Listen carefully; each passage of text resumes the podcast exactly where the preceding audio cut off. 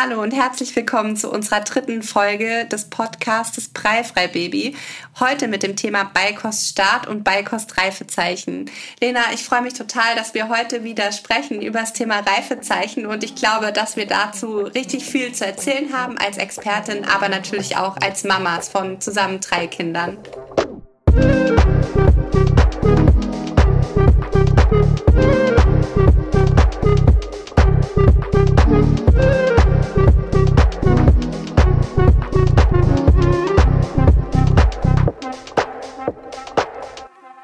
Freue mich sehr, mit dir darüber zu sprechen und ein paar witzige Anekdoten loszuwerden.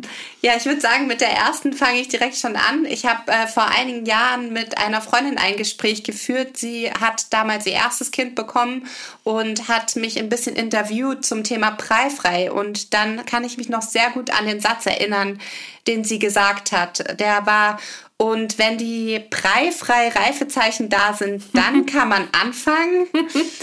ja, und ich glaube, das ist ein guter Einstieg und verdeutlicht sehr gut ähm, so die Unsicherheiten, die rund um den Beikoststart noch existieren und die auch ähm, ja oft so mit sich bringen, ob es einen Unterschied zwischen preifreiem Beikoststart und dem Beikoststart klassisch mit Babybrei gibt. Und ja, wie ihr euch vielleicht jetzt schon denken könnt, den gibt es nicht, aber darüber möchten wir heute eben noch ein bisschen aufklären und die ganze Folge soll sich rund ums Thema Reifezeichen und damit auch den perfekten Startzeitpunkt für die Breikost oder die breifreie Kost drehen. Und ich kann mich auch noch wirklich total gut daran erinnern, als du mir davon berichtet hast, dass deine Freundin dich das eben gefragt hat, weil es mir so völlig absurd erschien, dass dass man den Unterschied nicht versteht. Aber jetzt durch die langjährige Arbeit weiß ich halt, dass vor allem natürlich auch die, der Input von außen, von Kinderärztinnen und ja, anderen Familienmitgliedern dazu führt, dass man sich eben doch nicht mehr sicher ist. Sind es jetzt die Reifezeichen ausschlaggebend oder das, was der Kinderarzt oder die Kinderärztin sagt? Ja, und da gibt es ja ganz unterschiedliche Empfehlungen. Aber viel mehr noch soll es heute in dieser Folge ja um den perfekten Startzeitpunkt für die Beikost gehen. Und ich glaube, wir beide haben das damals sehr herbeigesehnt bei unseren Kindern, weil wir uns so darauf gefreut haben. Ähm, und waren da natürlich auch durch unseren Beruf wenig unsicher. Aber wir wissen das von ähm, anderer Seite, also von eurer Seite, vielleicht von den Zuhörerinnen und Zuhörern, etwas Unsicherheit besteht. Und wir haben ja schon ganz klar gemacht, es gibt keinen Unterschied zwischen Breifrei und dem Start mit Babybrei, was den Startzeitpunkt angeht. Ähm, denn ganz egal, ob jetzt Füttern von Gläschen oder selbstgekochter Brei oder auch eine Orientierung entlang des Breifahrplans, ähm, oder auch eine Mischung aus Brei und Fingerfood. Es ist ganz klar, dass nicht das Alter deines Kindes entscheidend ist oder auch die Empfehlung von der Oma, die Empfehlung aus der Krabbelgruppe oder auch des Kinderarztes und der Kinderärztin, sondern einzig und allein die Entwicklung eures Kindes, wie genau bei allen anderen Entwicklungsschritten des Kindes. Da ist es immer von der Natur vorgegeben und so ist auch der Startzeitpunkt der Beikost von der Natur vorgegeben, ganz individuell für jedes Kind. Ja, und wie du das schon so schön gesagt hast, bei allen anderen Entwicklungsschritten auch. Und es gibt eben drei Entwicklungsschritte, die als Beikostreifezeichen, nicht als Breifrei-Reifezeichen äh, bekannt sind. In der Regel sind die Beikostreifezeichen ungefähr mit sechs oder sieben Monaten vorhanden. Und es gibt natürlich Kinder, die auch etwas früher schon bereit sind, aber es ist unwahrscheinlich, dass mit vier Monaten dein Kind wirklich schon alle drei Reifezeichen erfüllt und damit bereit ist zu essen. Auch wenn das ja so die Empfehlung ist, die wir, wenn wir im Supermarkt Supermarkt oder so vorm Gläschenregal stehen, auch auf den Gläschen lesen können. Darüber sprechen wir auch später nochmal. Oder auch die Empfehlung, die Kinderärzte, Ärztinnen aussprechen ähm, bei U-Untersuchungen, wenn es dann heißt, ja, haben Sie schon abgestillt, haben Sie schon mit der Beikost begonnen. Wie war das eigentlich bei euch, Lena? Ähm, glücklicherweise, glücklicherweise war die ähm, U's U5 oder die sozusagen ab, also einem halben Jahr ist, ich weiß gar nicht, ob das jetzt, ich glaube, das ist die U5, die mit einem halben Jahr ist, war bei uns durch irgendeinen Zufall später, als mein Sohn wirklich schon angefangen hat. Und da hat die, und da war mein Freund und da hat die Ärztin wirklich nur so gesagt, ach, der ist ja so top entwickelt und so. Und dann ähm, hat mein Freund, glaube ich, so gesagt, ja, und er findet Essen auch richtig toll. Und damit war die Sache abgeschlossen. Aber die Kinderärztin ist wirklich auch, sagen wir mal, relativ entspannt. Ja, okay. Also da haben wir aus der Community ja auch schon wirklich andere Nachrichten ja. bekommen und oh festgestellt, dass auch oft viel Druck so von außen, jetzt ja. nicht nur von Ärzten da ist, sondern auch aus der Familie, aus dem Umfeld. Ja. So nach dem Motto, dein Kind braucht jetzt endlich mal was Richtiges zu essen, die Muttermilch reicht nicht mehr aus, ähm, gib jetzt endlich mal was, ja.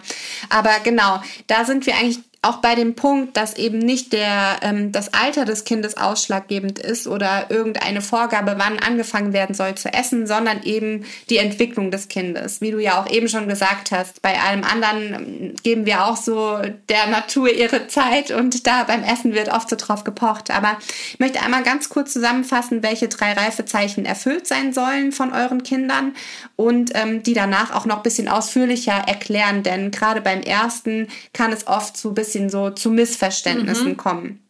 Also das erste Reifezeichen ist das Sitzen bzw. die Rumpfstabilität, Sitzen auf dem Schoß. Und ähm, das zweite ist, dass der Zungenstreckreflex sich integriert hat. Und als drittes Beikostreifezeichen sollte dein Kind eben eine gute Koordination von Augen, Hand und Mund zeigen. Und ja, wenn du damit jetzt noch nichts anfangen kannst, kein Problem. Ich werde jetzt auf alle nochmal etwas genauer eingehen. Ähm, das Sitzen mit wenig Unterstützung bei einer erwachsenen Person auf dem Schoß bedeutet nicht, dass eure Babys sich schon alleine hinsetzen können müssen, sondern einfach, dass sie eine gewisse Rumpfstabilität haben, bei euch auf dem Schoß stabil sitzen können, ohne dass so der Kopf nach vorne fällt oder sie seitlich sehr stark ähm, ja, umkippen oder in sich zusammensacken. Mit wenig Unterstützung, das meint, dass ihr mit euren Händen am unteren Rücken oder auch am Bauch leicht stützen könnt. Ja, aber eben die der komplette Oberkörper muss aufrecht gehalten werden, einfach damit auch Luftröhre, Speiseröhre gut so gestreckt sind und auch dann in der Folge gut abgeschluckt werden kann. Ja, und solange auch, das will ich schon mal kurz einfließen, darüber sprechen wir in der nächsten Folge dann auch nochmal, solange ähm, Kinder eben sich noch nicht selber in diese sitzende Position bringen können oder entsprechend motorisch entwickelt sind, sollten sie während der Mahlzeiten unbedingt auf dem Schoß bei einem Erwachsenen sitzen und ähm, nicht in den Hochstuhl und schon gar nicht liegend. Auch da sprechen wir nochmal drüber. Noch ähm, ein bisschen mehr zum zweiten Beikostreifezeichen der verschwundene oder stark abgeschwächte Zungenstoßreflex. Der Zungenstoßreflex hat ja bisher als Schutzreflex gedient und verhindert, dass eben bei euren Babys nichts Kleinteiliges in den Mund geraten ist oder verschluckt werden könnte, sondern ähm, eben konsequent Fremdkörper aus dem Mund geschoben werden. Und weiß nicht, Lena, bei dir ist ja jetzt die Babyzeit noch nicht so lange her wie bei meinen Kindern. Vielleicht magst du da noch erzählen, wie es bei euch aussah.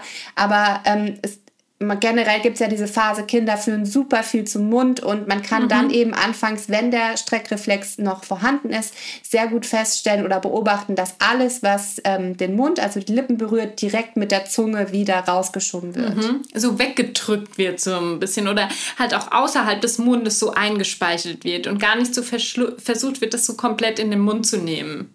Ja, das war bei meinem Sohn auch so die erste tolle Himbeere, die ich ihm aus dem Garten ja, serviert habe. Hat er ja auch sofort wieder raus. Also A, wegen des Zungenstreckreflexes und B, glaube ich, weil es ihm einfach viel zu sauer war. Ja, und da vielleicht noch so als Praxistipp für unsere ZuhörerInnen, ähm, wenn ihr mit einem leeren Löffel, da muss noch gar nichts drauf sein, einfach mal, also wenn ihr denkt, der Zungenstreckreflex ist ähm, abgeschwächt, könnt ihr das mit einem Löffel testen, indem ihr den einfach zum Mund führt, mal die Lippen berührt und dann werdet ihr sehen, was passiert. Wenn er eben wieder weggestoßen wird, dann ist das Reifezeichen noch nicht erfüllt. Genau. Ja, und das eigentlich fast selbsterklärende dritte Reifezeichen, die Koordination von Augen, Hand und Mund. Damit ist gemeint, dass Dinge eben gesehen bzw. fokussiert werden können, die vor dem Kind liegen, muss nicht nur Essen sein. Die können dann gegriffen werden und auch gezielt zum Mund geführt werden. Und ja.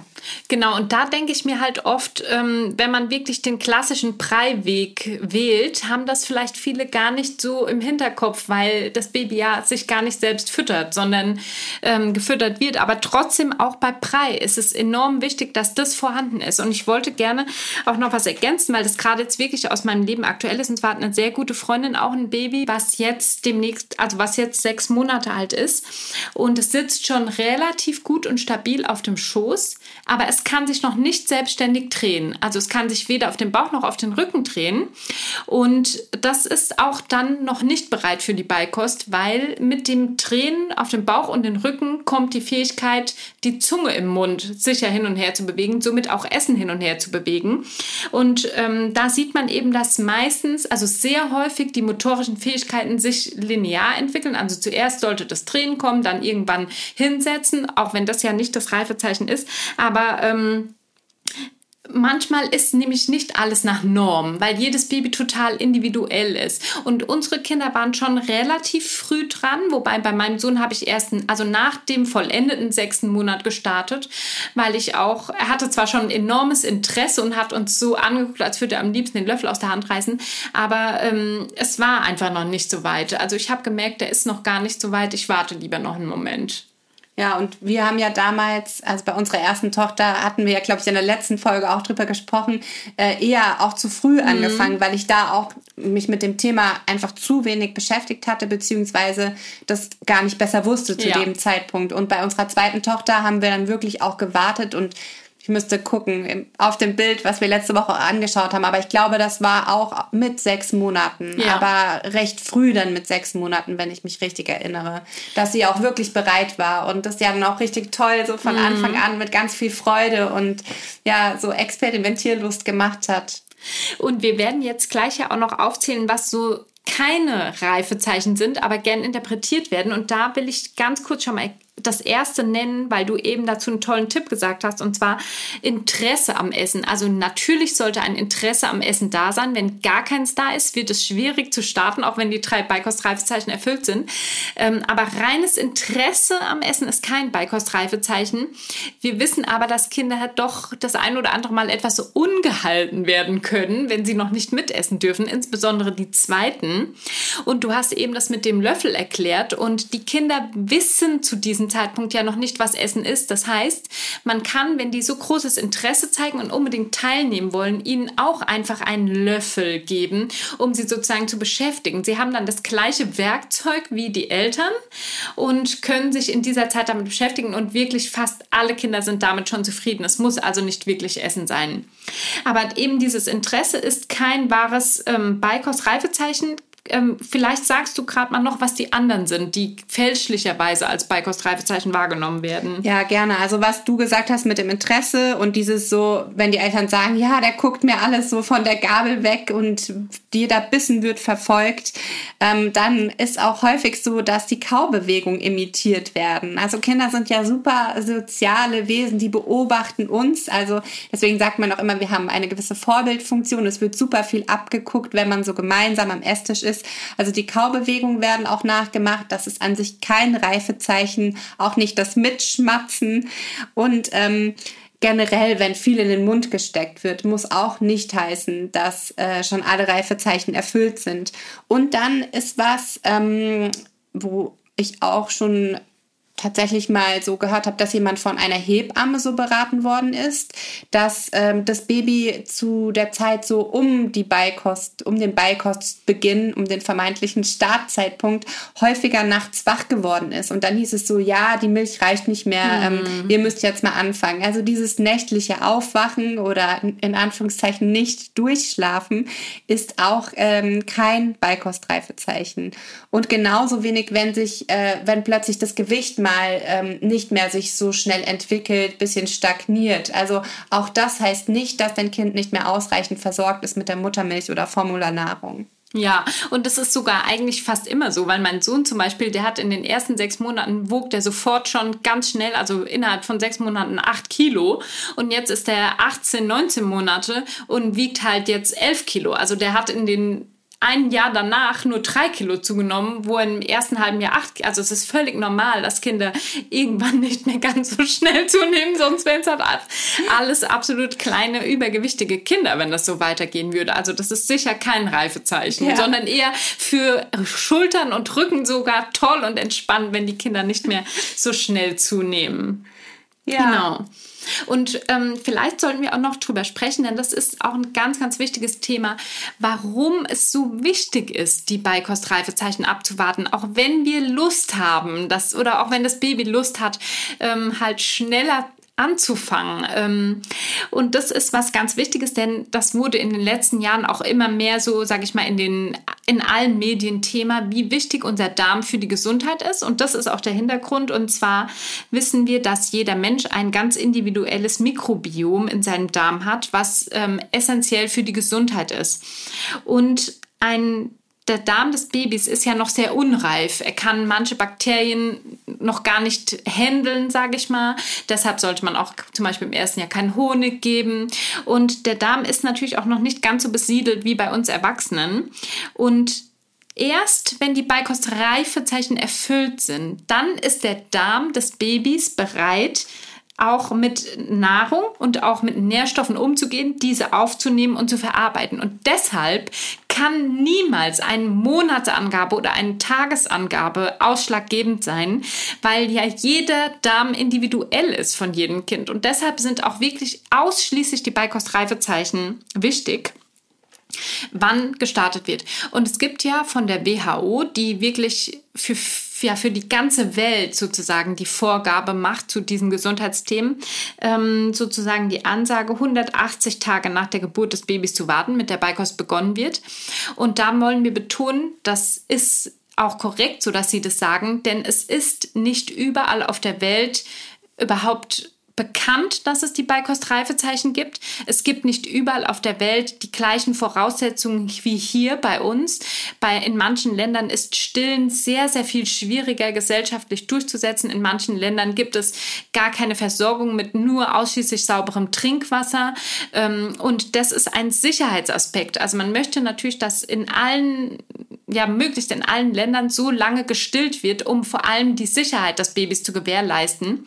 Ähm, und die 180 Tage sind synonym zu den Beikostreifezeichen. Man weiß eben, dass das Durchschnittsbaby nach 180 Tagen meist die Reifezeichen erfüllt. Aber für uns jetzt im Dachraum Bitte achtet einfach auf die Beikostreifezeichen. Das kann einige Tage vor 180 Lebenstagen sein oder auch Tage danach. Das ist völlig egal. Genau, das ist mir nochmal wichtig zu betonen, weil oft wird sich so daran ja, festgehalten, sage ich mal. Aber die WHO ist schon ein gutes also Gremium, um sich daran zu orientieren, die auch eben sagt, zwei Jahre stillen, sechs davon voll, das sind eben die 180 Tage und davor nicht anfangen. Wenn dein Baby aber wie gesagt nach 175 Tagen schon die Beikostreifezeichen sicher erfüllt, darfst du auf jeden Fall starten. Ja, das finde ich war eine super schöne Zusammenfassung und ich denke, jetzt haben wir schon mit so ein paar äh, Checklisten quasi abgearbeitet, was sind die Beikost-Reifezeichen, was sind keine Reifezeichen und warum ähm, ja, fange ich einfach dann auch erst an.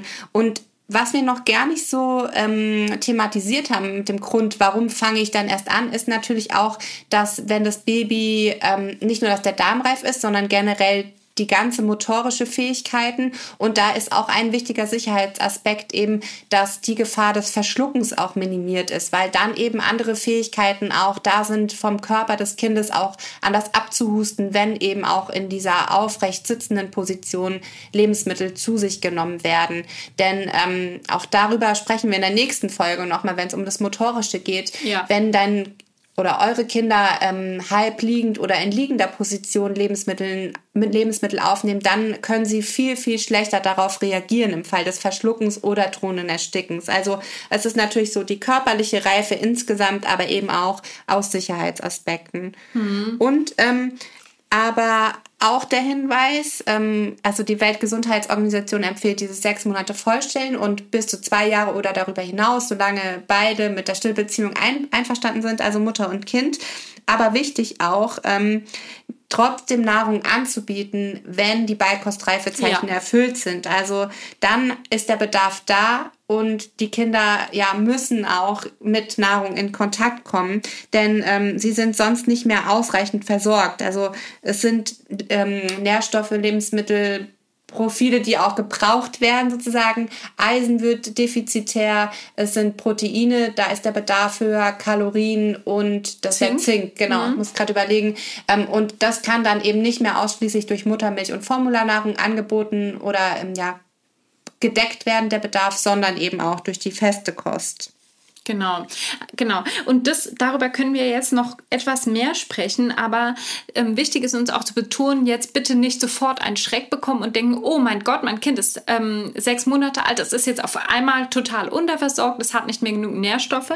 Es soll einfach nur der Hinweis sein, dass natürlich auch mit dem sechsten Monat ganz viel mehr Fähigkeiten kommen, nämlich krabbeln, sich hinsetzen, dann irgendwann laufen, die ersten Worte sprechen.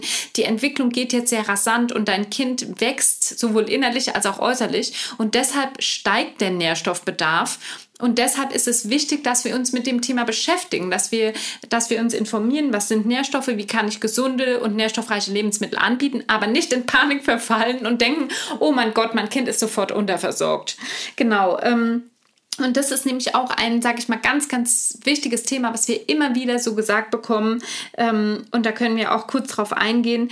Ähm, du hast das oder ihr habt das Gefühl, dass euer Kind zwar Interesse hat, aber eigentlich gar nichts ist. Also wirklich nur also wirklich nichts ist. Und da ist immer die Frage, ist es tatsächlich so? Ist es vielleicht nur sehr wenig oder merkt ihr gar nicht, wie viel das Kind schon isst?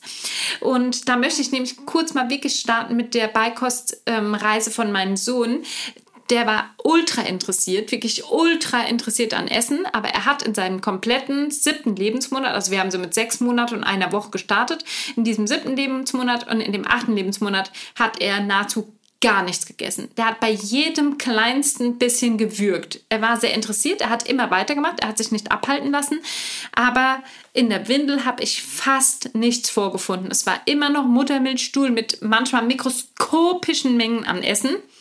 Aber es war, also es war Interesse da, aber im Magen gelandet ist gar nichts. Das hat sich erst so mit Anfang des neunten Monats geändert und dann wirklich sehr exponentiell und schnell weiterentwickelt. Und das ist häufig so. Es ist häufiger so, als dass von Anfang an große Mengen gegessen werden. Und da mit dem Nichts essen oder kein Interesse auch nochmal als Ergänzung, wenn wirklich kein Interesse da ist und ähm, die Kinder nicht anfangen zu essen, wenn sie müde sind, wenn sie schlapp sind, muss aber auch nicht immer Zeichen sein, aber es ist ein sehr offensichtliches, dann ähm, scheut euch nicht, da auch einfach mal beim Kinderarzt, bei der Kinderärztin Kontakt aufzunehmen, denn es kann auch äh, dann ein Eisenmangel vorliegen und dann müsste man eben verschiedene Blutwerte auch kontrollieren lassen. Aber ähm, es kann natürlich auch sein, dass die Kinder in Anführungszeichen das Falsche essen, denn es gibt natürlich auch unterschiedliche Lebensmittel mit verschiedenen Nährstoffprofilen und wenn einfach, also der Magen ist ja noch super klein von den Babys und wenn dann Lebensmittel angeboten oder gegessen werden, die einfach sehr ähm, vom Volumen her sehr groß sind oder ähm, ja, aber kein gutes ausgewogenes Nährstoffprofil haben, dann ist der kleine Magen vielleicht voll, aber ähm, ja, so richtig viel gegessen in dem ja. Sinne wurde nicht oder vielseitig gegessen. Und da könnt ihr einfach auch darauf achten, eben Regenbogenbunt, abwechslungsreich anzubieten und ähm, jetzt nichts, was vielleicht super fetthaltig ist, äh, ausschließlich anzubieten. Also ähm, ja, oder nur Lebensmittel, die halt füllen, aber keine, keine Nährstoffe bieten, ja. wie jetzt ausschließlich Hirsekringel, an denen oh, ja. die Kinder sich vielleicht satt essen. Also klar, das ist bei uns auch immer mal passiert. Ich erinnere mich noch, wenn wir unterwegs waren, gerade am Anfang, vorher hatte ich ja auch voll gestillt und ähm, dann waren wir unterwegs und meine Tochter hat auf einmal halt angefangen mit der Beikost und ich war damit noch total überfordert und bin mit dem Kinderwagen los hatte kein Wasser dabei, hatte keine mm. Snacks dabei und dann hat sie quasi recht schnell halt auch nach Essen natürlich verlangt und es war irgendwie total komisch und dann haben wir oft auch unterwegs dann äh, noch schnell bei DM oder ja. so irgendwelche Hirsekringel oder beim Bäcker was gekauft und es hat irgendwie so ein paar Wochen für mich gebraucht, bis ich verstanden habe, ah okay, mein mhm. Kind äh, ist jetzt nicht mehr ausschließlich an der Brust. Also es war natürlich toll, wenn ich zwischendrin anbieten konnte, aber ja, war auch erstmal so eine ja, komische Umstellung irgendwie. Ja, ja. Kein Baby mehr, sondern, also das braucht jetzt nicht mehr nur mich, sondern auch auf einmal was zu essen. Und ich muss da jetzt noch dran denken, auch was einzupacken, so für mhm. unterwegs. Also mir geht es heute noch so und ich glaube, alle Eltern, also die meisten Eltern, die immer auf unseren Spielplatz kommen, kennen meinen Sohn schon, weil wenn irgendwo was zu essen ausgepackt wird, ist er der Erste, der da ansteht und mitessen will, weil ich halt oft entweder zu wenig oder gar nichts dabei habe, weil ich mir so denke, hm, du hast gerade eine Riesenportion Porridge gegessen. Mir war nicht klar, dass du nach 20 Minuten später schon wieder Hunger hast. Ähm, ja, genau. Also das geht mir auch total oft immer noch so. Ich finde, man, also so ging es mir zumindest. Ich habe oft dann auch unterschätzt, so also als ich noch in der Elternzeit war und ähm, ja wir noch viel so spontan auch unterwegs waren. Dieses, ah ja, okay, wir gehen jetzt schnell und treffen uns mit jemandem. Ja gut, wir haben gefrühstückt, so wie du gerade gesagt hast. Und dann ist man plötzlich doch viel länger noch mhm. unterwegs oder es kommt noch was dazwischen. Wir haben die Bahn verpasst oder wie es dir ja. auch letztens mal ging, den Schlüssel vergessen mhm. oder und irgendwann habe ich mir das halt auch mit unseren Grab and Go Boxen dann so angewöhnt, ja, ja dass ja. wir wirklich was im Tiefkühler hatten, Waffeln und was weiß ich und dann morgens äh, also da konnte ich einfach spontan dann was aus dem Tiefkühler und dann war es nicht immer nur die obligatorische Banane, die man so toll mitnehmen konnte, weil man gar nichts schnibbeln oder dünsten oder so musste und es eigentlich immer gepasst hat, sondern dann hatten wir halt auch noch andere Sachen dabei und ja. auch das mit der Trinkflasche habe ich mir einfach super schnell angewöhnt. Ja, und wo du gerade sagst, Trinkflasche, das wollte ich eben noch ergänzen, weil ich finde, Wasser ist ein perfektes Beispiel für Lebensmittel, die den Magen füllen, aber keinerlei Nährstoffe haben. Und deshalb, das hatten wir auch schon besprochen, Trinken, also Wasser, bietet man dann einem Breifrei-Baby an, wenn es voll gestillt wird, wenn wirklich einige Lebensmittel und auch schon Mengen der Nahrung im Magen landen. Das ist oft nicht zu Beginn der Beikost, sondern bei meinem Sohn zum Beispiel wirklich erst nach zwei Monaten. Und denn es ist so, Wasser, wenn Wasser getrunken wird von den Babys und auch das probieren die am Anfang einfach total gerne aus, ist der kleine Magen sehr schnell sehr voll mit Wasser. Aber es sättigt nicht, es bietet keine Nährstoffe. Aber aber vermeintlich ist das Kind erstmal satt. Also es wird nicht so schnell wieder gestillt oder es wird nicht so schnell wieder Nahrung angeboten, aber das Kind kommt dann schnell in so eine Unterversorgung. Deshalb ist es wirklich wichtig, am Anfang das Wasser nur tröpfchenweise sozusagen anzubieten ähm, und auch immer nur zu den Mahlzeiten dazu. Erst wenn dann wirklich viel gegessen wird oder also mehr gegessen wird, sodass man es auch am Stuhlgang sieht, dann darf man auch gerne Wasser anbieten. Genau. Und ähm, vielleicht hochwertige ähm, Nährstoffe können wir auch noch mal ganz kurz sagen. Also ich finde, wenn man ähm, einfach mal was mit Vollkornmehl backt und da können auch gemahlene Nüsse drin sein oder Haferflocken oder man bietet was mit Hülsenfrüchten an oder auch mal was mit Milchprodukten, also aber auch mal ein Joghurt, der gelöffelt werden kann. Ähm, das sind alles Lebensmittel, die voll in Ordnung gehen. Und natürlich ist auch in Ordnung, wenn das Kind mal Hirsekringel oder ein Stück Weißbrot oder ähnliches isst vom Bäcker, nur eben nicht nicht ausschließlich oder dauerhaft, weil dann ist eben kein ausreichendes Nährstoffprofil verfügbar. Aber wir wissen ja selbst, also wir sind auch Mütter, die hier im Alltag äh, mit Kindern beim Bäcker sind und die suchen sich immer eine Brezel aus. Und das ist auch voll in Ordnung, weil die dürfen sich genau das auswählen, was sie wollen. Aber vor allem ganz am Anfang, wenn wir sozusagen noch das Angebot noch viel mehr bestimmen, dann ist es eben schön, je ausgewogener und vielfältiger das ist. Ich muss gerade so schmunzeln, weil wir ja ähm, in der also in der Elternzeit mit unserer zweiten Tochter eine Reise gemacht haben und in Portugal waren. Und da stand ja die Milcheiweißallergie im Raum. Und ich war da so ängstlich. Und dann war natürlich auch so eine Sprachbarriere noch. Und dann war es oft tatsächlich eine Zeit lang, also als wir da noch nicht so richtig gut angekommen waren, also wir waren ja für drei Monate ungefähr dort, war es wirklich dann so Brot und Obst. Und also da habe ich mich auch so unsicher gefühlt und hat dann erst mhm. ein bisschen gedauert, bis wir uns auch eingedeckt hatten mit Lebensmitteln und ich auch selber wieder Snacks so vorbereiten konnte.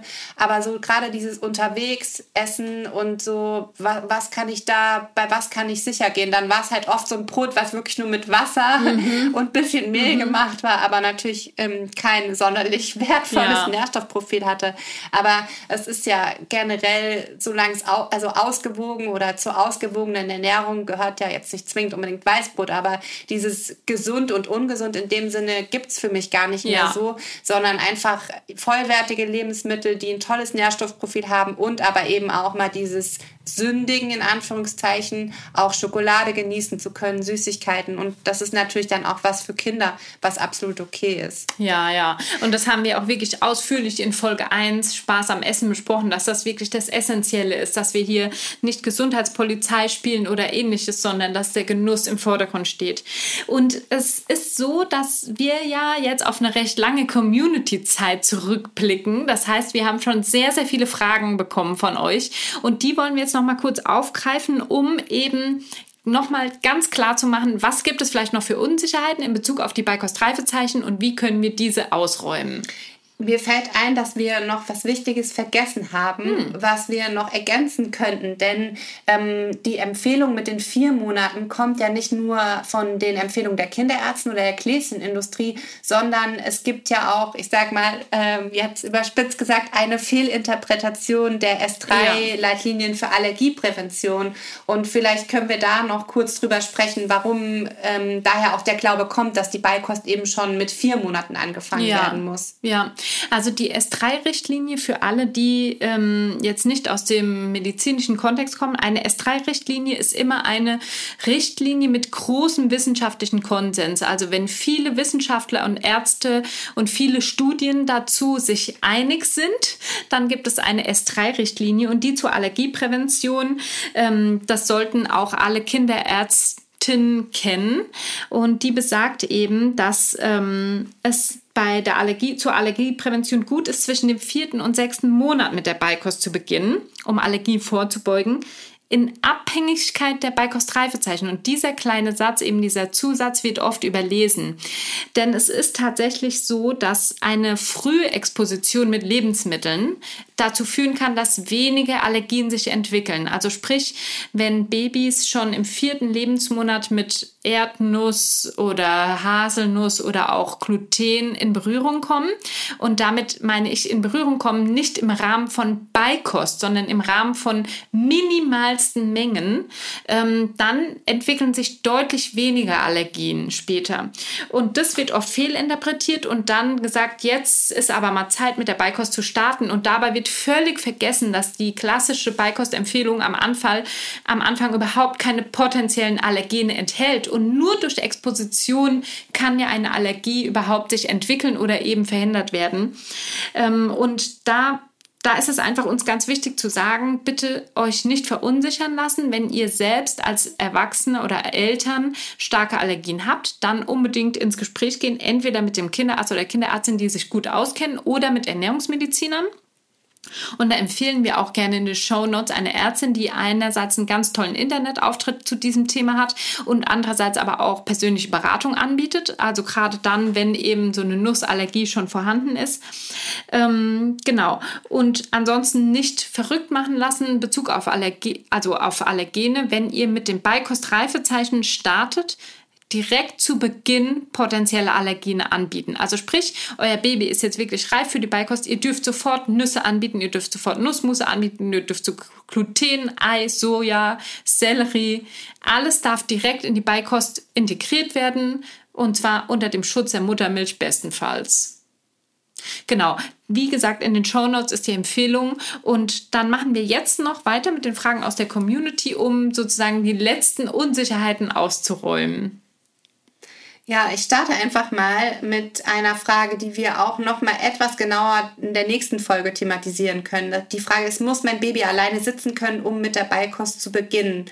Und ähm, das haben wir, glaube ich, schon recht deutlich gesagt. Das alleine hinsetzen ist kein Beikostreifezeichen, denn das passiert oft erst viel später, dass die Kinder diese Rumpfstabilität, auch Rumpfspannung da haben und sich eben aufstellen können, hinknien können oder sitzen können.